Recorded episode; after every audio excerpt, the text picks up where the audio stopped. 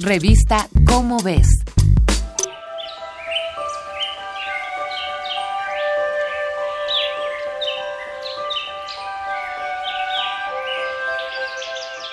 Una mañana de marzo, en el centro histórico de Villahermosa, una mujer se encontró en la calle con una mariposa de vivo color anaranjado y un torso peludo en la misma tonalidad.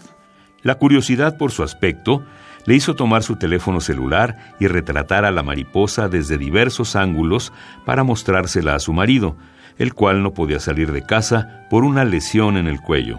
Intrigados por saber más de la mariposa, subieron las fotografías a la aplicación Naturalista para recibir ayuda sobre su identificación. Un estudiante de doctorado en Florida la identificó como la perifoba unicolor, una mariposa tan rara que el avistamiento contado en esta historia era apenas el séptimo a nivel mundial registrado en toda la historia.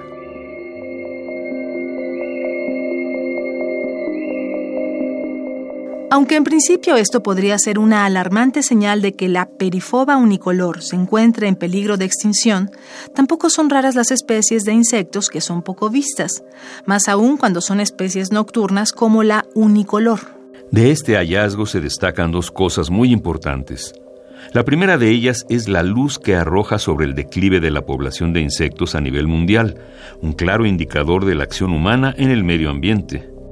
La segunda de ellas es la participación de la comunidad en la investigación científica, la llamada ciencia ciudadana, donde los aficionados aportan a los expertos el conocimiento que han recopilado con su observación. Los científicos requieren de tiempo, observación, muestras, evidencias, deducción y experimentación para hacer su trabajo. Y a veces un equipo completo de científicos no alcanza a abarcar la totalidad de un campo de estudio. Pero en la actualidad podemos compartir la información de un minuto a otro. Imaginemos cuánto bien le podemos hacer a la comunidad científica cuando colaboramos con nuestra información fielmente recolectada. La aplicación Naturalista, por ejemplo, es la versión en español de la aplicación iNaturalist, donde más de un millón de usuarios alrededor del mundo han procesado hasta 14 millones de observaciones de alrededor de 180 mil especies.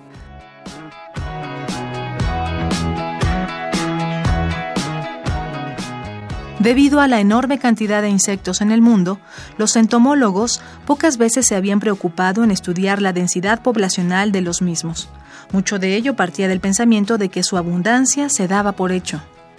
Pero fue hasta que los científicos ciudadanos comenzaron a reportar la baja en la población de insectos que los científicos elaboraron un informe al respecto, el cual fue publicado apenas en 2017.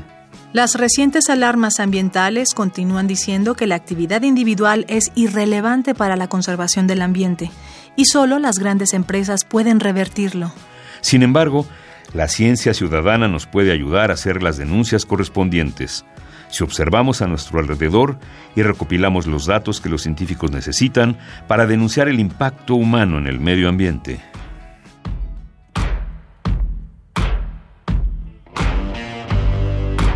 Esta es una coproducción de Radio UNAM y la Dirección General de Divulgación de la Ciencia de la UNAM basada en el artículo El aleteo de una mariposa en la red, escrito por Francisco Cubas. Si deseas saber más sobre las poblaciones de insectos a nivel mundial, consulta la revista Cómo ves, la publicación mensual de divulgación científica de la UNAM.